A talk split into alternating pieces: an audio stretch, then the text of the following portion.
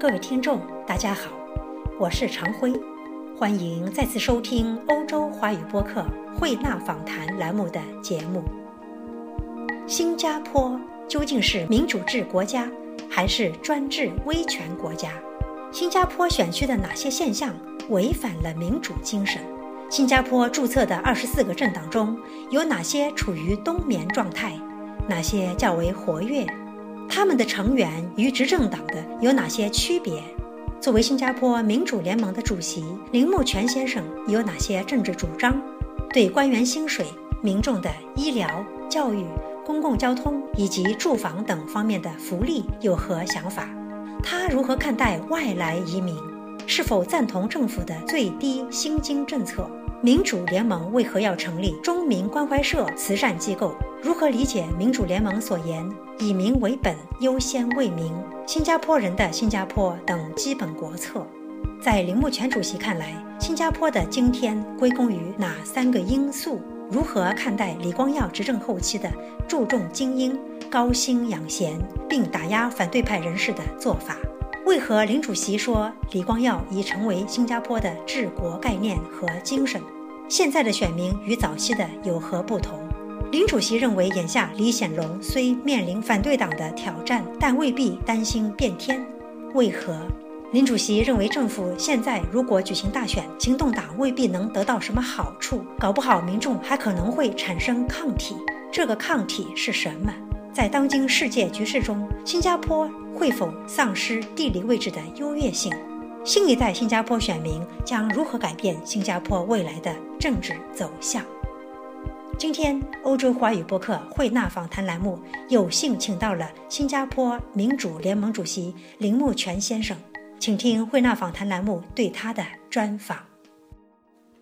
林主席您好，你好，呃，林主席很荣幸邀请到您做客于慧纳访谈节目，谢谢你呃热情的款待以及呃邀请我上你的节目，谢谢您，林主席啊，呃，我们今天呢想跟您探讨一个主题，就是。现在的新加坡何去何从？呃，根据这个新加坡的共和国宪法，新加坡啊，它属于类似于英国的议会民主制，也就是说内阁制这样的国家。但是呢，自从一九五九年取得自治地位以来，人民行动党一直在位执政，并以压倒性的多数控制着议会。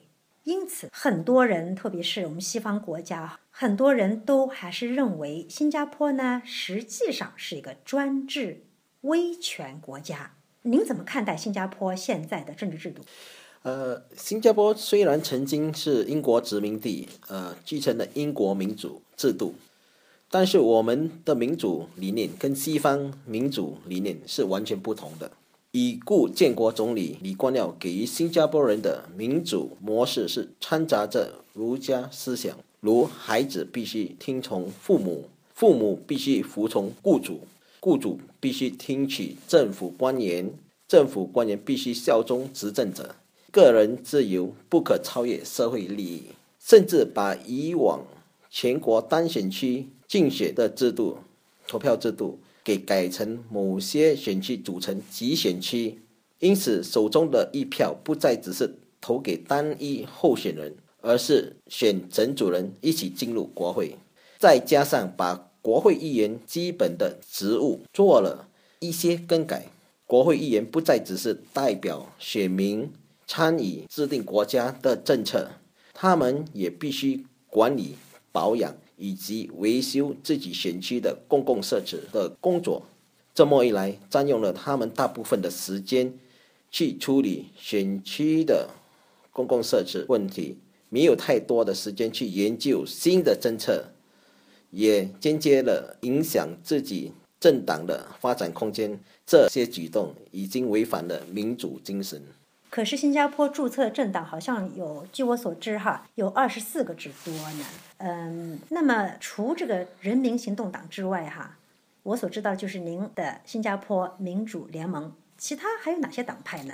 新加坡的确有二十四个政党，目前除了行动党，活跃的政党有工人党、民主党、人民党、民主进步党、革新党，还有最近新注册的。呃，民优先党，除此之外，我们新加坡民主联盟旗下还有两位成员党，就是新加坡正义党和新加坡马来民族机构，其余的政党都处于在冬眠状态。冬眠状态，具体说来是指什么？具体上来就是大党还是存在，只是没有活跃的参与呃竞选。您的意思是说，新加坡的民主联盟不处于冬眠状态？新加坡的民主联盟自从注册以来，都是很活跃的参与每届的大选，呃，二零零幺年、二零零六年、二零幺幺年以及二零幺三年的补选。这个党派在国会有议席吗？我们曾经有过一个席位，但是在二零幺幺年那上届大选给输掉了。您知道分析一下原因何在呢？呃，这个原因出在于党内呃一些不同的政见以及党内的权力纠纷。那么现在呢，民主联盟它的发展前景如何？您怎么去提升您这个党派的形象？它现在出台有哪些政策呢？党派里面的政策。新加坡民主联盟属下的政党都是一般普通平民组成的政治组织。我们坚定地认为，从政者就不讲求金钱回报，要赚大钱就去从商。第二，照顾国民福利是政府首要的任务。一个政府如果不能做到衣食住行，比如提供基本医疗、教育、公共交通和住屋的福利，那就有失职之嫌。第三，整个世界走向国际都市的方向。外来移民涌入，如果新加坡宪法无法提供土生土长的子民在宪法上的保障，何来认同感、归属感和终身效忠国家？所以，我们要建立一个真正属于新加坡人的新加坡。外国人可以继续来新加坡就业或是定居，但是宪法上应该限制他们参与竞选，甚至担任任何重要的。官职。嗯，您这个党派认为哪些年龄层，或者说呃，还有哪种社会背景的新加坡人是你们潜在的选民呢？呃，一般现在的呃夹心层都是中层阶级，不管政府如何调整他们的政策，这一群体都是受益最少的一群，所以我们主要还是很关注这一群，因为。往往这群都是呃被遗忘的一群，中年中年中年人跟呃中等收入的。哦，我以为这个是社会的中间，绝对不会被遗忘的。呃，你以我们现在新加坡的呃政策，政府现在一直都很关注呃低收入的，比如说之前他们很反对呃最低薪金。现在他们认为应该把呃最低的薪金收入给提高了，那么老年人呢就有那个建国配套来照顾他们的医药福利，而中间这层呢，因为都是收入稳定，但是经济负担也不轻，当然，啊，所以呃要真正的可以受惠的话。其实以现在政府所执行的政策的门槛，他们根本就是被排挤在外。他们现在对您这个党派有什么样的印象？一般中阶层的已经开始认为是国会应该需要多党参政，代表不同的阶层，代表他们争取他们的福利。而我党刚好是来自这群的民众。明白了。林主席，不久前您曾经宣布，你们的中民关怀社已经获得社团注册局的批准，自二零一五年三月三十一日起正式成为你们独立的慈善团体。为何要成立这样一个慈善机构呢？我党一路来都是认为，呃。国家福利的模式是我们要呃建国执政的基本方针，所以我们必须做到以民为本，优先为民。新加坡人的新加坡的理念来治理我们的政治和经济。我们希望从这独立慈善团体给我们一个平台，来帮助选民了解我们实行福利制度的同时，我们还可以带动国家的经济继续的稳定增长。比如慈善企业文化就是一个很好的例子，它的存在可以帮助弱势的群体拉近贫富的差距，不被社会遗忘和抛弃在后头。同时也不会给国家带来经济的负担。现任的执政党有没有这样类似的慈善机构呢？呃，现任的执政党是有，呃，但是不属于直接，而是间接。怎么讲？就是说，呃，民间都有成立的这些慈善机构，那么执政党的党员或者亲信都有参与这些组织来提供。呃，这些福利的补助，帮助有需要的选民。但你们是直接，不是间接，对吗？对。所以这有一个区别在里头。呃，这个区别就在于我们的政党为什么需要有这个福利组织？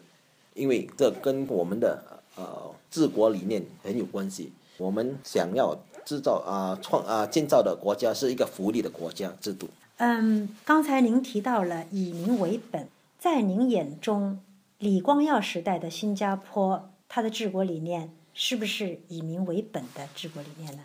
新加坡有今天的成就，就归功于三个因素和后期李光耀的概念。后期李光耀的概念？对，呃，三个因素就是当政者能够掌控这劳资政融合为一体；二，安插了自己的党员或者是亲信。参透了各国基层组织、宗教团体、中乡会馆、私人团体、工会、媒体以及慈善组织等等。三、建国党员当时的精神可以媲美中国红色大革命、美国革命和越南争取国家独立和团结的精神。从早期建国时共享政权，到后期李光耀独自掌政。注重精英、高薪养贤和打压反对派人士，而成了后期治国的概念。所以李光耀已经不再是一个政党领袖，他已经成了新加坡治国的概念以及精神。因此，他死后还是能够继续发挥政治的效应，来补助行政长和李显龙总理面对在野党的挑战。化解变天的可能险机。呃，至于他是否以民为本，早期的行动党一般每个人都认同是的，因为当时呃的行动党都是来自人民的群体，所以处处都是为民而着想。但是后期因为局势的发展，呃，世界越来越小。空间越来越小，流动性，国民的流动性也是越来越强。国家转换的方向注重于经济的成长。当一个国家政府注太过注重经济的成长，人民就不再于是他们的首要的呃照顾的群体。所以说，他后期的治国方针和前期是有区别的。对，因为您曾说过，李光耀啊，他连死都在扶着他的儿子和行动党。把之前反抗和不满行动党的几率都给扭转了过来，真是位世界级的政治家。您还说世界上都找不出第二个李光耀，听您这么说呢，觉得您是一方面非常敬佩李光耀，但是另外一方面又心存芥蒂。就像您刚才说的，他后期的治国理念跟前期已经不一样了。呃，在您看来，现在他驾鹤西去，他的儿子李显龙是不是？真的要面临你们的挑战，像我之前说过了，呃，这个挑战是存在，但是未必能够造成变天，因为李光耀的因素还是存在的。但是现在的选民也是以智慧来投票，而不是以感情投票，所以早期的建国领袖所建立的。一切是被认同的，并不代表是现任的政府可以继承的。早先的政府，也就是李光耀的政府，是吗？对。呃，您是不是认为李光耀他那种铁拳政治还是阻拦了新加坡的民主发展？这个在当时的局面，可能呃时势造英雄，所以可能必须实行某种高压性的政策。但是以现在的科技发展，整个世界已经变成一个四方形的平台，一个按钮就可以把信息给传达出去。所以这个铁拳的政治手段，在今天。这个局势已经发挥不了什么作用。嗯，林主席，您怎么看待新加坡今后的政治走向？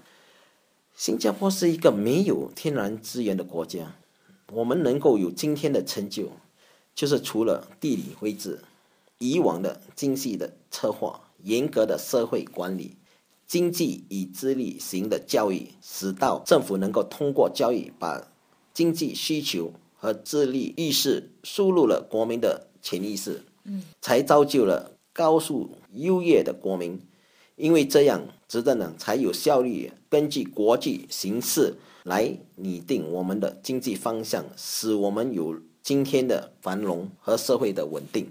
如果有一天我们失去了地理的位置的优势，就得看我们的政府选择跟哪位大国结盟。您认为新加坡有这种可能性吗？失去它的地理优势？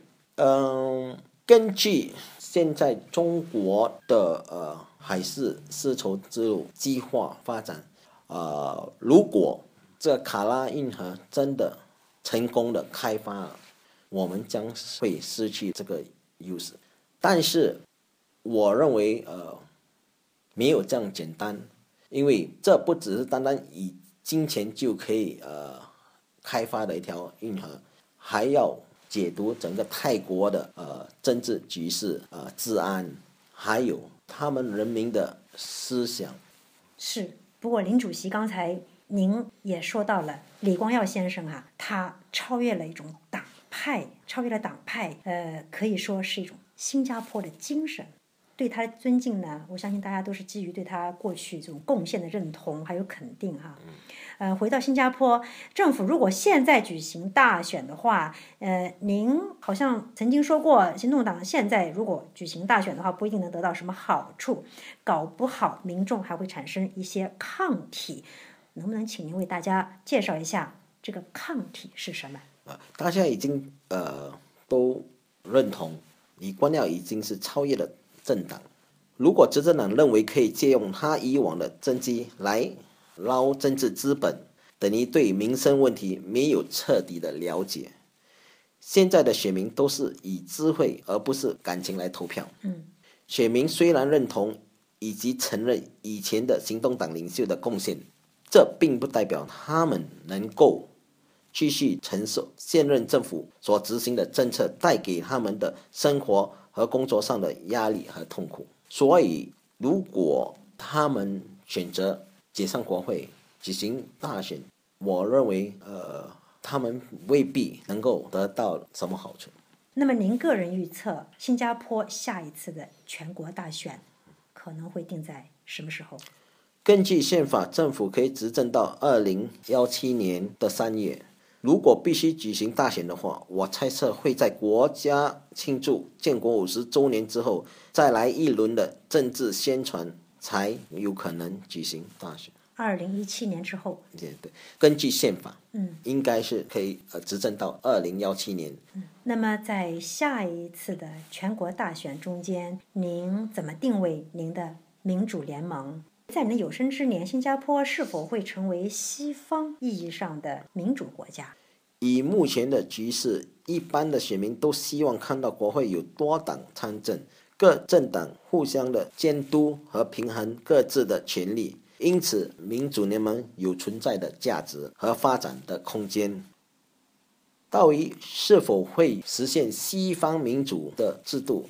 有可能，但不会在这十年内发生任何一个变化，因为呃，李光耀的概念还是存在着的。为什么是十年？为什么讲十年，而不是五年，或者是十五年、二十年？因为十年的已足够新的一代替代现在的老一代的选民，而新一代的选民的思想，他的跟现在的老一代的或中年一代的选民的思想因考虑因素是完全不同的。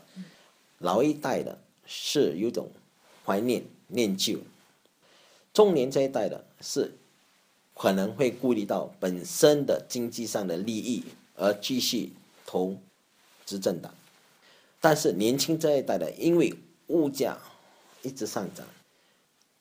工作在就业场合上竞争越来越强烈，不满的情绪会越来越高。是，所以这累积每一届都有大概五到十五呃八千的新选民加入了选民名册。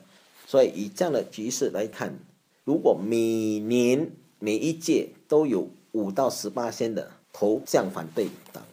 呃，以目前团队党的全国的票率大概是四十三十九八仙，如果以十八仙来讲，十年后就会超越了五十八仙的的这居民。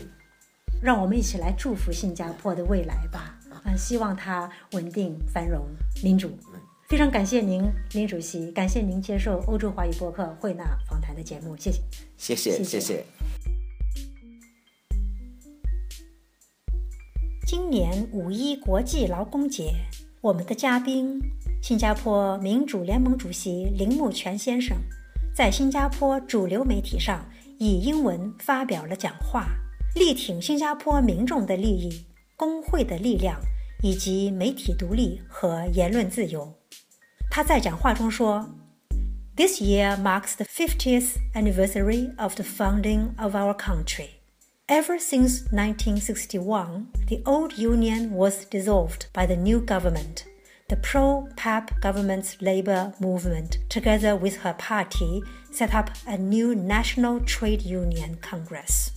It was registered with the Registry of Societies on 17th of August and incorporated on 6th of December 1961. Since then, our labor and political parties have moved as one. During the uncertain times of old, she has proven to play an important role in bringing a stable investment environment with ample employment opportunities. Because of the common interests of both the labor and political parties, they could propel Singapore forward together and meet their long term productivity and development goals. In those days, the labor and political parties stood together for the people and protected the public interest. Today, things have changed. In the name of GDP growth, Singapore has opened its doors widely to allow an influx of foreign immigrant workers. The Labour political partnership, instead of working for the people's interest, are now beginning to become a tool against the people. Instead of fighting for people's rights, these organizations have compromised that purpose and tagged along with the political and financial sector for the pursuit of economic growth. 林主席在结束语中说道：“As Singapore moves on to a new phase of her life, she needs constant change to keep up with the rest of the world. Whatever that has stopped working must be evolved, changed, and even overhauled. Now, this is the time when the voice of the people must be heard again. Let us change what does not work anymore and build a model that is ready for the future. 听众朋友们，今天的节目到此结束，感谢收听，我们下次再会。